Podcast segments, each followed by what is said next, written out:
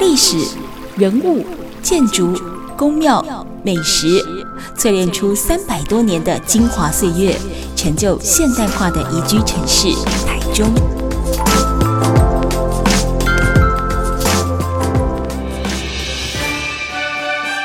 走进台中故事馆，处处有惊喜，句句有故事。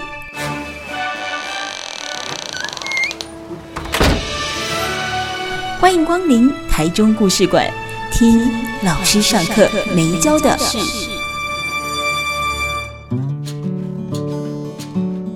Super 九九点一大千电台台中故事馆，我是念慈哦。今天节目当中呢，要跟大家推荐一本好书，讲的是台中故事的书。华美的琼英，一九六零年代美军文化影响下的台中生活。哇，听这个书名有一点点像论文，有没有？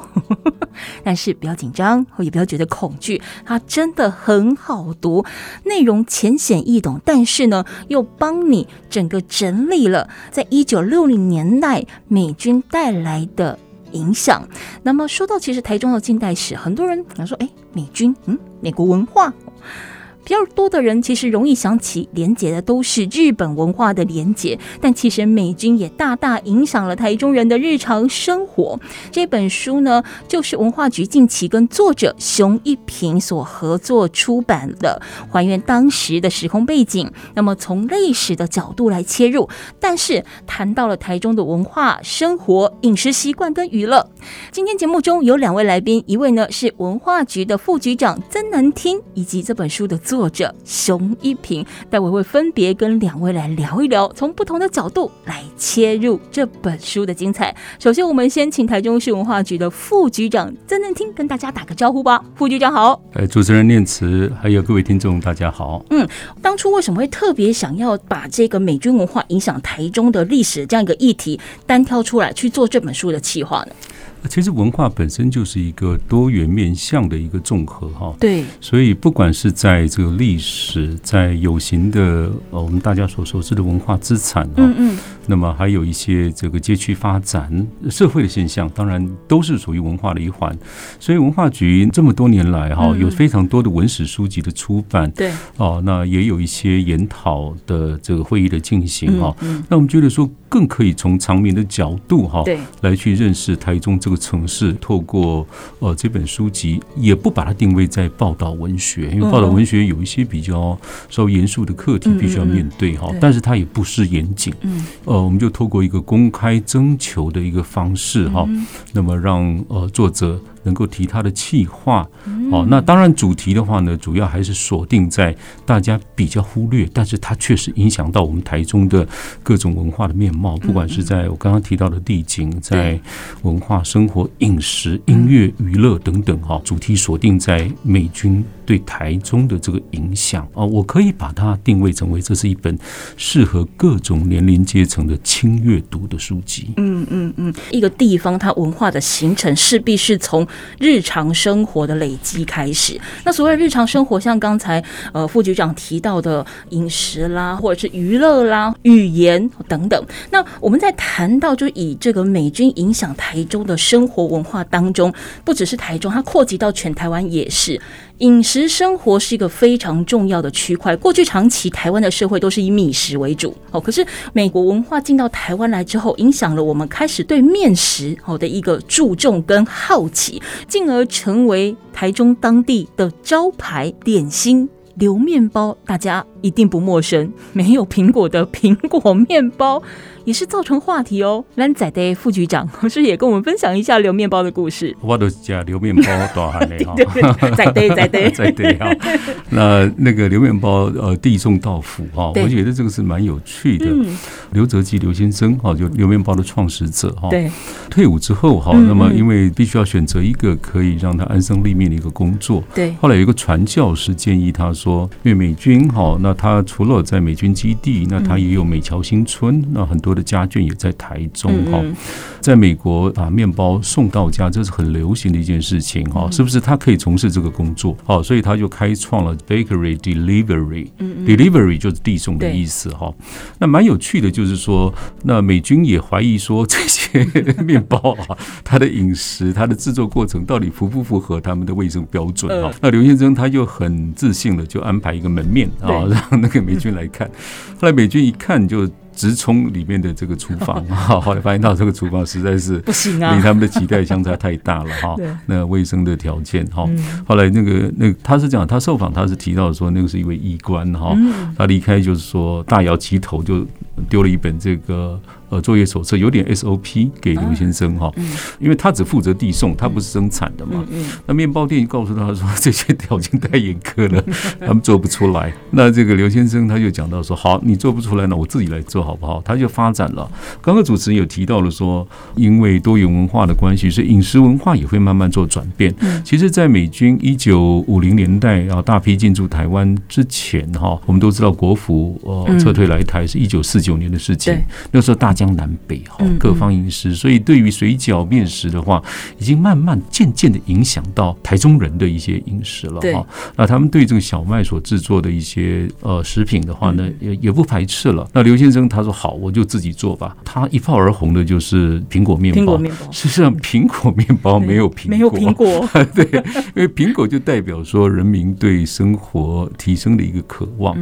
因为那个时候物质条件不是太理想哈，但是经济已经条件。慢慢，大家视野也放宽了哈，所以他用这个苹果，我觉得是对一个生活条件提升的一个渴望、想象，呃，一个想象，纯素食的，蛮好吃的，小块小块的哈，那大家又觉得说这口味蛮好，所以。这个生意也就不错了。那么，那他从那个 delivery 快递啊递送，那么要转成了这个什么品牌？他曾经想过说用面包大王好不好？对，还蛮强而有力的。哎，强而有力，但是已经被登记了，可惜 已经被登记了。所以他干脆就是说哈，Leo's Bakery 就是留面包，那就用它的这个商号名称。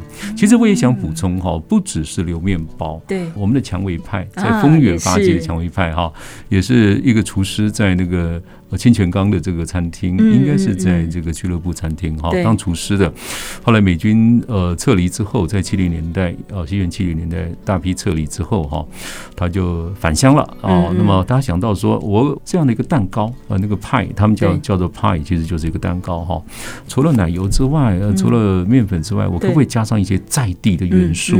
偶尔，那是其中之一。对，还有红豆，红豆，结果也是受到大家等于是说用西方的机理。好，加上一些台湾在地的食材，对，非常有名。直到现在的话，刘面包和呃蔷薇派哈都是台中相当具有知名度，也大家都怀念不已的一个美食。嗯嗯嗯。而且你看，过了这么多年哦，不只是说台中的当地人爱吃哦，其实有的时候你有朋自远方来。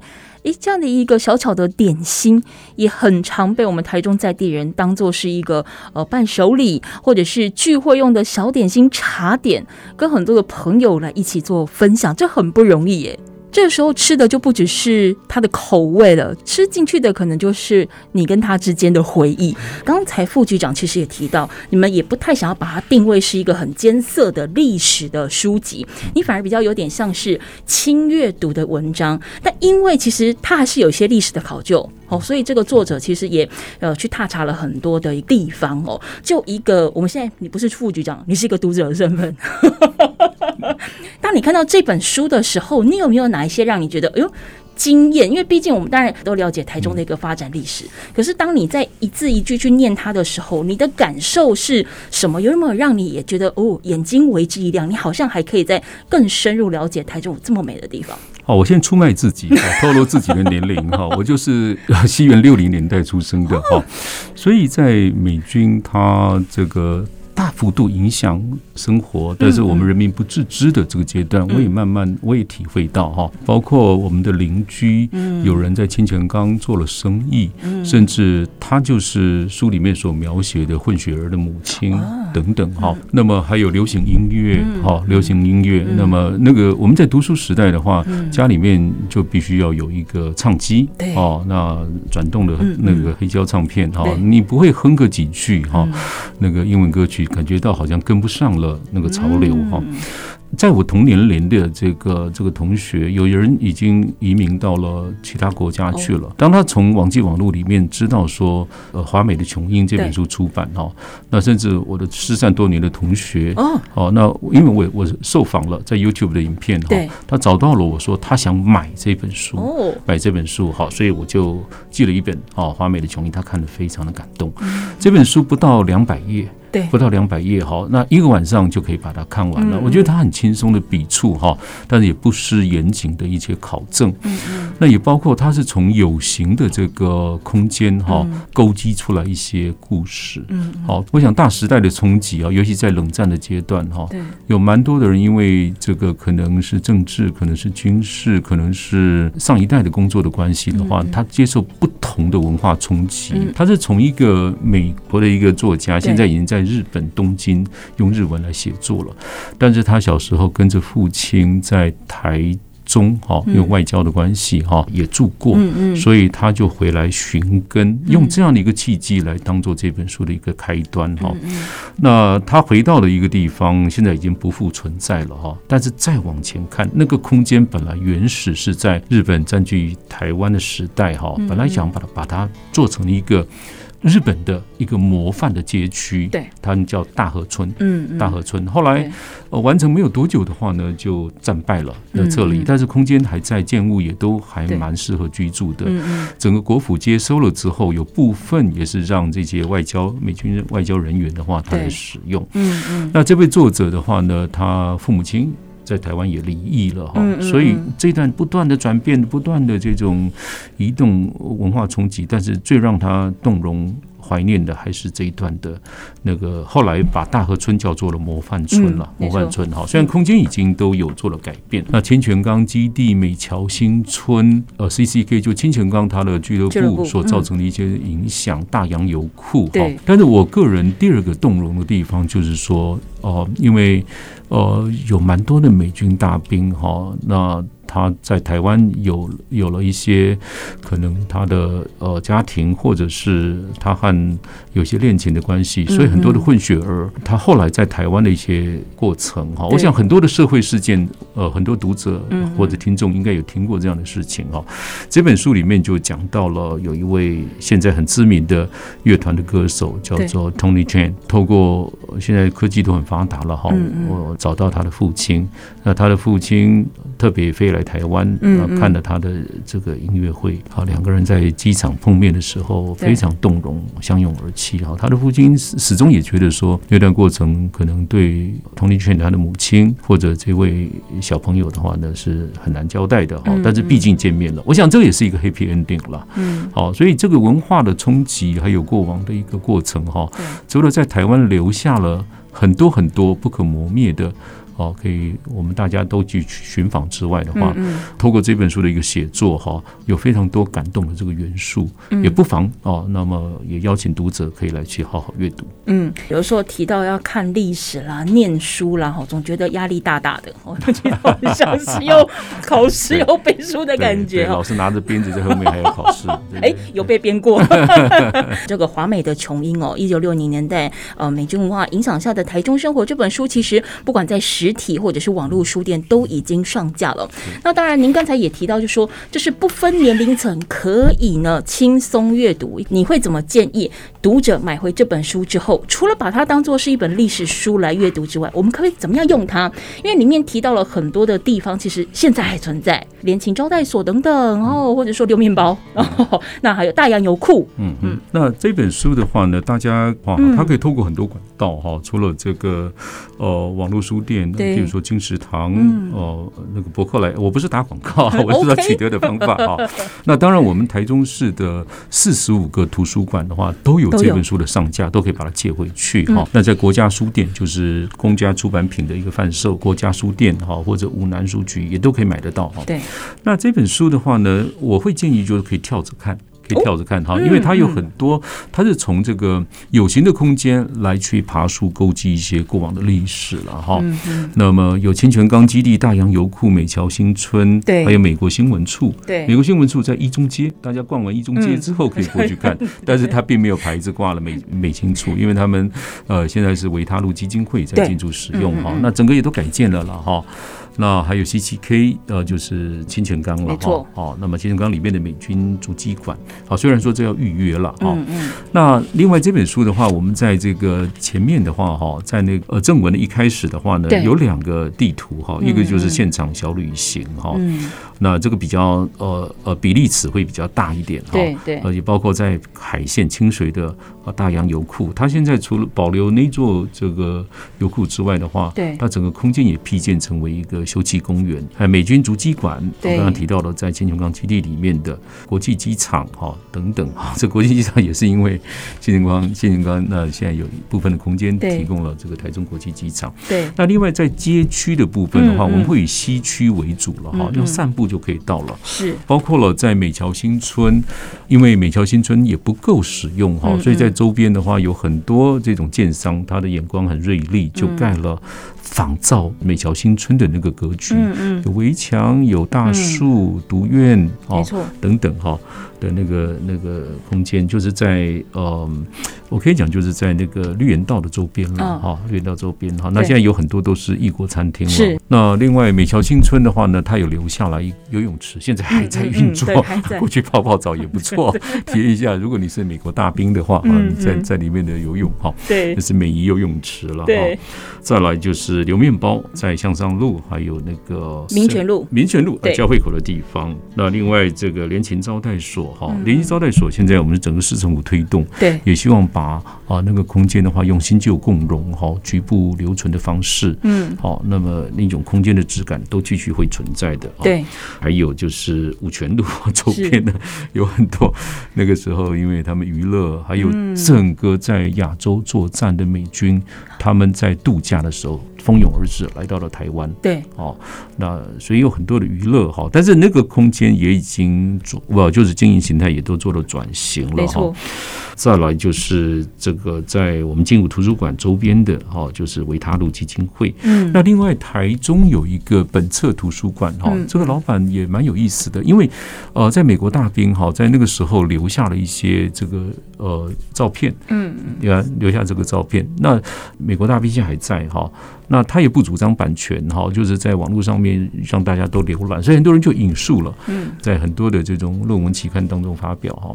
那但是本册图书馆的话，他正式联络到这位美国大兵，那当然现在已经是垂垂老矣的一个老者了，哦，以上了哈，就取得他的正式的授权。嗯嗯，好，所以本册图书馆的话也值得大家去走访。嗯嗯，好，这样的一个这个散步地图哈，在这本书的正文前面的话呢，好，我们有很轻松的一个这个图示的方式。好，那么和我刚刚提到的这种空间的话，可以去对应着。它是历史书，当然的确它里面是有所考究的。但刚才呢，副局长也跟我们分享，你其实真的是可以跳着看。比如说，你可以先按图索骥，在它前面一开始的这地图当中，哎，安排一点时间，可以到某一些点去走访看看。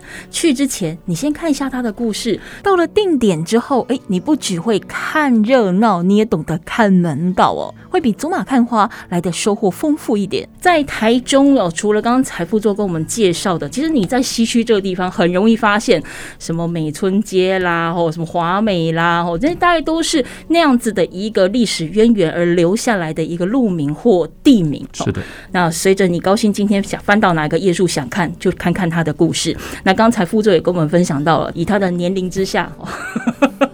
看过的这段可以剪掉吗？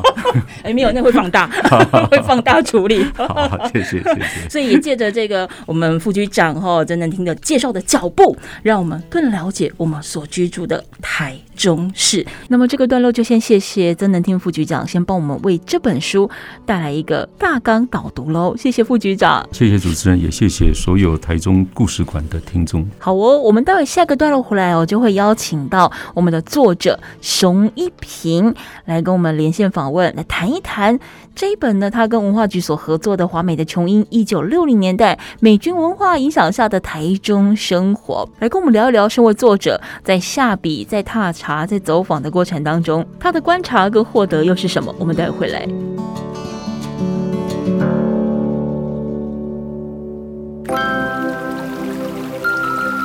历史、人物、建筑、宫庙、美食，淬炼出三百多年的精华岁月，成就现代化的宜居城市台中。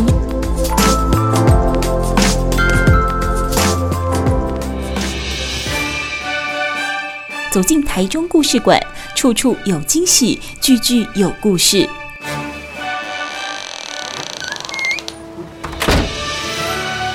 欢迎光临台中故事馆，听老师上课没教的事。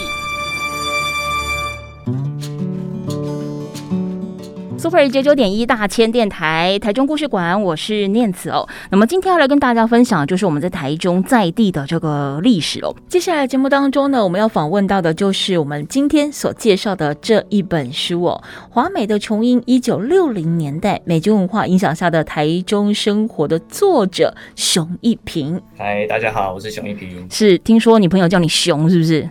对，那好凶。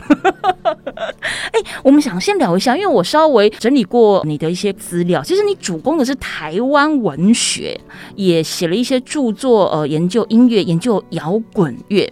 但你怎么会有这样的一个机会来写这本书？因为坦白说，你不是台中人嘞。哎，我是高雄人。哎，咱港兄哦。哎，我是哦。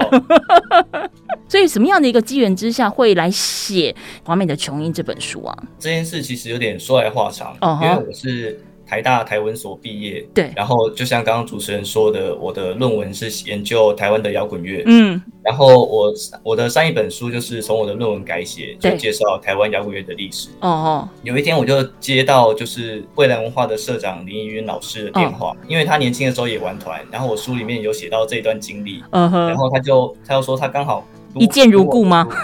对，他刚好读我的书，看到我提到他，嗯，然后我的书里面又提到说，台中那个时候有一个清泉岗基地，对，里面有一个 CTK 俱乐部，嗯嗯，然后是当时就是影响很多台湾音乐人的一个美军俱乐部，对，然后他就问我说，蔚蓝现在想要跟台中市文化局有一个美军在台中的专书的撰写，对，他问我说，既然你都写到 CTK 了，那你有没有兴趣把你的研究再从音乐再拓展到就是美军对于台湾的其他部分的影响，嗯嗯，然后那时候觉得说蛮不错的啊。虽然我对台中不熟，我是高雄人，然后我在台北念书，所以台中在我的成长过程中就一直是一个转运的一个 一个中继点的。嗯哼，所以我想说，这一次如果难得有机会可以认识一下台中，然后把我的研究再扩展到整个战后的大众文化史、大众文化影响的层面的话，嗯，那我觉得这是一个不错的机会。嗯，所以我就那个时候就考虑了一下，然后就。接下这一本书的案子，然后跟未来文化、跟文化局一起去研究美军到底对台中造成了哪些影响。我我说真的，这个熊先生啊，我们先不论说你是不是本地人，坦白说，如果今天即使你是台中本地人，你都未必会对这一个区块或对这个地区的历史是这么的了解。哎呀，一直嘞 误打误撞误入台中丛林的熊，你在接下这个 case，你等于从零开始哎。你怎么样去堆叠你这本书的厚度？你做了哪些功课啊？当然，一开始我们当然就是先从我们手边可以找到资料，就是不管是网络上的一些资料，或是最基本的台中市志、对台中县志，对这一些相关的文献去考察。嗯，然后。但是后来发现，其实关于美军这一段历史，台中市官方记录并没有很多。嗯，因为呃，市政跟军事它其实是两个不同的领域。对，关于军事的部分，它其实很大一部分其实是没有办法对一般民间公开的。啊，所以。在这本书一开始过程当中，我们其实仰赖的非常多的是我们的顾问。嗯，这本书的顾问也就是中山大学的王明相老师。嗯嗯，因为他的老家就在清泉岗基地附近。哦，然后他其实在这之前就已经有在做关于美军对台湾影响，尤其是以台中地区为主的一些相关研究了。嗯嗯，啊，因为我在写硕士论文的时候，已经有就有参考过他的作品。嗯嗯，所以预计做这本书的时候，我们就先问明相老师说，呃，有没有办法提供我们协助？嗯嗯，然后确定明相老师他有意愿帮助我们之后。我们才正式开始，嗯，然后也透过梅香老师认识了很多，就是当地的温室工作者，嗯，跟美军相关题材的一些研究者，嗯，他们甚至有一些研究并没有对外公开，哦，但是因为梅香老师的关系，让我们得到了很多就是独家资料吗？对，真的是独家资料，都还没有对外公开。再加上这本书其实中间因为遇到疫情的关系，嗯嗯，所以我们其实预计很多实地的踏查或是访谈，我们其实都中间都已经、哦、都都终止。对，所以其实这本书其实仰赖了非常多过去在这个领域的研究者，嗯、他们的成果跟不管是他不管他有没有对外发表公开，嗯、或者是他的学术论文或是一般出版品，嗯。但是我们都是尽可能的跟这些作者、跟研究者取得联系，嗯，然后听他们怎么说这段历史，嗯，然后把他们过去的成果整理成更加有一个完整性，并且更加容易给大家阅读。有一个阅读的趣味性的一个的文字，嗯嗯嗯，中间碰到了疫情，所以很多的实地的踏查你可能没有办法亲自去做。那又尤其是说，因为梅章老师的关系，所以你们找到了很多独家资料也好，或者是过往的文献也好，但它其实是千头万绪。那个时候，你或者是你有没有跟出版社好，甚至是说跟呃文化局这边有没有讨论出来，就是说你们要切入的角度是哪里？你们要怎么样去谈这一段历史？因为就像你讲的，现在包含在台中市当地可能相关的一些公开文献里面，针对美军文化的影响都是少的，好，相对都是少的。那你要怎么去切，让人家能够理解这一段历史？对，其实我们当初在讨论的时候，我们有一个很早就决定的大前提是，嗯，我们要尽可能的以现在还存在、实际存在的空间为主，嗯，嗯，因为一定要是它现在依然存在的，不管是空间或是物品。或是声音，嗯，它才能够引起现在或在当代社会的人的兴趣，才有 feel。对，嗯，所以说我们在规划章节的时候，其实是以，比如说像面食，嗯，或者是像市区的一些美美，像美军招待所或是美军宿舍，对，为呃为我们主要的一些内容，嗯嗯。但是当我们去逐渐深入这段历史的时候，我们会慢慢发现说，如果我们想要把美军对于台中的影响的故事，把它写做一个完整，把它像一个完整的故事，把它从头到尾说完。嗯，那我们其实中，我们其实要到中间才能够处理关于在市区的这些影响。我们其实一开始还是要先回到比较郊区，回到清泉岗基地。嗯，就关于这个基地，它是美军为什么来到这个地方，然后他们在这个地方做了哪些事情？对，然后后续才会有那么多。就是大量的美军先到降落在基地，嗯、然后再进进入市区，嗯、让大家在一般的呃，让台中市的人们在一般的生活中也会看到接触到他们，嗯，然后跟他们互动，然后让他们的文化从一个陌生的外来的一个军人，嗯，逐渐进入到就是一般人的生活中，影响一般人生活中的食衣住行，嗯嗯，发现说这个才是我们做这要做一本完整的书，讲一个完整的故事应该要做的，呃，做的一些。功课，嗯嗯，所以我们其实在这本书的开头，我们还是最后还是以青年钢基地为一个开头，嗯嗯，最后我们也从我们讲完就是关于它各方面的文化影响之后，对，我们才我们也还是再一次回到市区，回到基地内。去介绍在基地内的美军足迹馆，他收藏了很多美军相关的文物。嗯嗯，美国文化对于台中，甚至我们把它放大到台湾来看哦，在很多的这个新闻或者是书籍当中，可能会知道说，二战之后美元进入台湾这件事情，其实就已经有迹可循，但可能当时还没有那么的一个明显。如果说要有一个很明显的切分点的话，可能大概是从一九五零的这个韩战。哦，之后它是突然整个是大爆发哦，所以说也请熊来跟我们稍微分享一下这一段，我们从韩战这样的一个切分点开始，影响所有的美军文化进到台中，进到台湾，它的这个转折，是不是也跟我们简单介绍一下？关于美国跟台湾的的外交关系的几个重要关键点，第一个就是刚刚讲的韩战，嗯，对，因为韩战爆发之后，就是美国它才正式的把台湾纳入就是防御的伙伴，对。就等于是它要在东亚第一岛链建立一个防御防御体系，嗯，防范共产的共产势力从中国继续入侵到东南亚。对，那台湾在东亚第一岛链处于一个中间的位置，所以美国当时就非常看重台湾的战略地位。嗯嗯，对，在从那个时候开始，不管是军事或者是经济各方面的援助来到台湾，这是美美国跟台湾关系初步建立的一个。重要事件，嗯，然后再到下一个重要事件，就是在一九六五年，嗯、就是美军开始全面的介入越战。对，这件事情对台湾的影响是，台湾的应该说，尤其对台中影响非常大的是，那个时候台中清泉岗基地的呃战略地位已经正式确立，就是他们的轰炸机的补给站，轰炸机的补给站。对，美军的轰炸机从关岛起飞之后，他们在台中，台中会有就是加油机，嗯，在。在上空就是帮他们进行空中补给，对，让他们有足够的燃料继续飞到越南进行轰炸。嗯，除了台湾的就是任务就是确定之后，还有一个影响很大的是，那个时候美国正式，美国那个时候有一个。有一个叫做 RNR 计划，休息复原计划。嗯，简单来说就是让驻扎在越南的美军轮轮流放假，轮流到就是美军的呃有美军基地的同盟国。嗯，诶、欸，不不算正式同盟啊，不过就是到有美军友好国家。对对，到有美军基地的国家度假。嗯嗯。然后那个时候美军就把台湾正式纳入安娜计划的地点之一。嗯。所以那个时候就有非常非常多原本是驻扎在越南，但是他们得到了一个假期。的美军，嗯，他们飞到台湾，嗯，然后他们并不是呃在基地或是在其他军事单位之间就是来往出任务，对，他们是单纯的来台湾消费、观光、放松，嗯嗯，所以那个时候等于是所谓的美军经济，嗯，赚美金、赚外国人钱的那个经济在台在台湾各地正式发生，嗯，那尤其在台中，它像它带起了非常多的关于酒吧、对，酒吧行业，就是这些相关行业的一些诞生，嗯嗯，所以说。要讲美国跟台湾关系的两个重要的重点，第一个是韩战，第二个就是越战。嗯嗯嗯，了解。好，台中故事馆，我们今天节目现场呢，这个段落开始，我们访问到的呢是华美的琼英，一九六零年代美军文化影响下的台中生活这本书，它的作者熊一平熊。我们待会呢再继续请熊来跟我们分享一下，在这本书当中几个重要的段落。待会会先谈到这本书的谢子。既然要谈美军在台中的生活，那从他们的军事基地清泉刚开始准没错，但为何在谢子当中安排了模范村这个章节，有什么样的意义？我们待会下个阶段回来继续聊。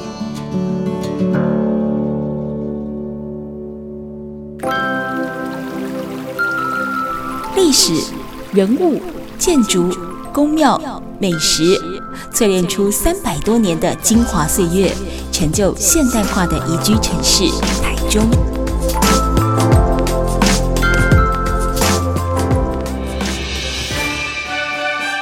走进台中故事馆，处处有惊喜，句句有故事。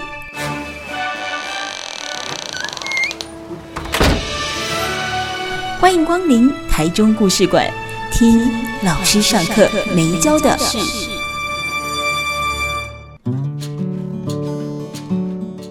台中故事馆，我是念慈，我们一起来听老师上课每一周的事。那么今天呢，特别要跟大家分享一本作品，主要谈的是美军文化如何影响台中生活。这个作品是华美的琼英访问到的，除了有节目一开始，我们跟台中市文化局的副局长哦曾能挺来对话，来也请他呢重点介绍一下这本书的内容之外呢，现在我们线上啊访问到的就是这本书的作者熊一平 熊，哎熊，刚才其实熊你有一开始跟我们提到，就是说你们呃在思考这本书该怎么去切入呃台。中这段历史的脉络的时候，很好奇的是，在你们的谢子，你们是用了模范村这件事情，而且这是第一个问题。好，CCK 我可以理解，因为呃，美军进入到台中，那这边就是他们一个大本营、大基地，你从这边切入开始，OK。那模范村的这个点，为什么会是又在早于清泉岗之前成为你这本书的谢子？这是第一个问题。第二个问题是，通常我们在讲这种形容历史的东西，我们好像都会有个某年某月某一天呐、啊，哦，西元几年呐、啊，然后开始去阐述周遭的人事物或环境。但你在谢子的这个第一件事情，就是用一些小说家叫做李维英雄来展开这本书的序曲。不好意思哦，李维英雄是哪位哦？是哪位英雄？所以也跟我们解释一下这本书的架构。OK，因为这其实是我当我写下这本书之后，嗯、在日常就会做的一件事情是告诉每个我遇见的人说，我在做跟台中跟美军相关的这本书。嗯、你有没有听过什么相关的历史故事呢？嗯哼，那所以那我得到其中一个故事就是李维英雄这一个人。嗯嗯，就是他其实是一位金发碧眼的，就是我们所谓的西方人。但是他现在定居在东京，嗯，然后他的日文非常非常的到底，嗯，他是日本的和万叶集的日的英文版翻译者，呃，用台湾人也好理解的方式，就是他翻译了英文版的《唐诗三百首》，嗯，你就知道他的就是日文造诣就是是非常非常深的。那他之所以就是会有在亚洲有这样子的经历，就是因为他年轻的时候，对，他的爸爸是外交官，嗯，然后他所以他跟着他的爸爸在亚洲的各个地方都居住过，嗯，那其中一个地方就是台湾，嗯。然后他们当时在台湾，他们在台中住的地方，就是就是在谢子里面提到的模范村。嗯，那这件事情就是讲起来有点复杂哦，因为其实如果老一辈的人应该知道，模范村它最早在日本时代就盖好了。是，它它在日本时代叫大和村，嗯，然后战后改名叫模范村。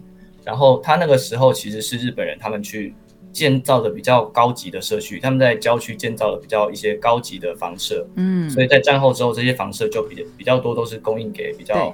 高级官员来居住，嗯，那这些高级官员，他们可能有，他们可能大部分是国民党的国民党的官员，嗯，但是也有一部分是美方的相关人员。那这一其中的一部分呢，就是包括了李维英雄他家，嗯，嗯，那李维英雄他爸爸会来，当然也是因为就是美元的关系，就是他爸爸是来台湾教美军中文的，嗯，所以他那个时候就因为这一层关系来到。就李文英雄因为这一层关系，跟着他爸爸来到台中。我之所以会迷上这个故事，是因为就李文英雄在他自己的作品里面写到，他小时候居住的模范乡是西方脸孔，可是他们住在日本人盖的木造房子里面，然后房子里面有榻榻米。然后家里来的客人是国民党，就是北京腔的国民党官员。嗯，嗯，可是，在一墙之隔的外面，他听到的是讲闽南语，嗯嗯，讲台湾话的台湾人。嗯哼。然后在家里面放的是日本人的那个唱片《支那之夜》。那这样，这是一个，这是一个让我觉得非常魔幻、非常不可思议的一个描述。多元宇宙啊！对，因为。在我的印象中，我从来没有从这个角度去想象过台中。嗯，因为我对台中有一些各可能有各式各样的刻板印象，嗯，但是那绝对不包括台中曾经是一个多元国际村吗？对，这国际村，然后多元族群非常自然的居住在一起，融合在一起，一起在一起生活的一个地方。所以我觉得这是一个，就连我不是台中人，我都会因为这件事情对台中产生兴趣。那我觉得他这个故事是最适合放在这本书的开头，嗯，引起大家兴趣，告诉大家说，嗯，你觉得台中可能没什么，但是我告诉你，台中曾经是一个这么不可思议的地方哦，嗯，那透过李维雄这个人的故事，应该可以去吸引大家去继续。阅读说，哎，台中到底是曾经发生过哪些事，才会造成这么不可思议的一个情境？嗯，那又是什么？那这个不可思议的情境又是怎么样从我们的生活当中消失的？嗯嗯嗯。因为其实我在看这本书的时候，坦白讲，我在看谢子的时候，我还真不懂为什么要从李维英雄这个人切入哦。但是后来我在慢慢看到后面，尤其是把这个第一章就是清泉岗基地这部分看完的时候，我稍稍的好像有点感觉到那样子一个脉络，就是从李维英。从这个人的角度出发，当然第一个生长背景和他的家庭环境，其实跟我们要谈的这一段历史是绝对有足够的关系之外，因为你刚才提到说他的爸爸是外交官，外交官在进入到其他国家的文化里面的时候，他有一个桥梁。衔接的作用，似乎就是不管是把 A 国的这个文化历史带到 B 国，或把 B 国的传回到 A 国，这互相交流，它就是其中的一个沟通的桥梁。所以我看到后面才渐渐的能够理解，也就是说，哦。这个原来李维英雄这个人，他的存在是有一些意思的。甚至你在这个谢子的最后要进入到下一章清泉岗基地的时候，其实你也刚刚好就引用了李维英雄他的小说《国民之歌》里面有谈到清泉岗基地。的这一个范畴，就哎，一切合理化了耶。所以是哪位告诉你李为英雄？这真的是个英雄。是，是，因为说真的，这个人其实对于台中人来讲，他就是一个陌生人啊。对，这其实是我的上一本书的编辑告诉我的。哦，真的。因为我上一本书的编辑，他也做另外一本书，叫做《流转的亚洲絮语》，他的作者是东海大学的市沼俊小教授。然后市沼俊小教授就在他的书里面介绍了李维英雄。对，大家对李维英雄有兴趣的话，可以去找市沼教授的书这本书来看。嗯嗯嗯嗯嗯。既然谈到了这个所谓的 CCK，也就是清泉岗，他现在本人还在哦，还在还在推中，他他本人现在还在哦，你就路过经过，哎，不一定能够走过了哈，但是路过经过都还可以看过哦。不过其实谈到了。这个清泉岗基地哦，在《华美的琼英》这本书里面，不只是说把美军为什么会进入到基地的一个历史的脉络有提到之外，你其实还谈到了一个，因为美军进来之后，也影响到了台中的人口结构的一个变化，甚至他们居住地的一个迁移，就是我们所谓的阳明山计划。好，但这个阳明山是台北的阳明山，但是为什么又跟我们的这个清泉岗基地跟它附近的人口的迁移有关系呢？熊来帮我们解释一下，好不好？阳明山计划，它跟阳明山一点关系都没有。单纯干嘛偷人家名字啊？就可能单纯只是那个时候军事计划很喜欢用山来命名。嗯哼。那这个阳明山计划呢，它其实是一个目标，就是要把日治时代就已经存在在台中的台中的一个机场，叫公馆机场，嗯，把它扩建，把它扩建成为就是让美军使用的一个当时在他们所谓的远东，嗯，一个非常非常大规模的一个基地。对，既然要盖一个，就是要把那个机场从一般民用的小机场扩建到就是一个大型的基地，嗯，那它就要它它就需要更大的土地。嗯，那可是这块土地上面不可能就是完全没有任何人居住，没有任何人使用。嗯，它上面当时有非常非常多的居民。嗯，所以当时呃，因为这是军事计划，然后那个时候在非常时期，嗯，所以在那个时候就是官方算是非常强势的，在很短的时间之内把他们需要这块土地上面的把把他这块土地征收下来，对，然后帮这块土地上的人们全部都把他们安排到其他地方居住。所以在那个时候，它等于是战后一个非常非常大型的人口迁移事件。在在那个时候，就是因为刚刚战争没有多久，所以那个时候，对于经历过那段时间的人来说，他们会把呃老一辈的人会把这件事情叫收叫收开。嗯嗯，是在战争的时候，为了躲避战争，他们要躲到乡下的地方。他的华语收开，他的华语就是疏疏散的疏，而开关的开，对不对？对，它其实是它其实是从日文来的。嗯嗯，所以这件事情等于是告诉我们说，即使是那个时候战争记忆还没有远离，这件事情对他们来说还是战争的一部分。嗯嗯嗯。那待会下一个阶段回来，我们就要请熊哦来谈谈他的专场了，好不好？因为有这个 CCK。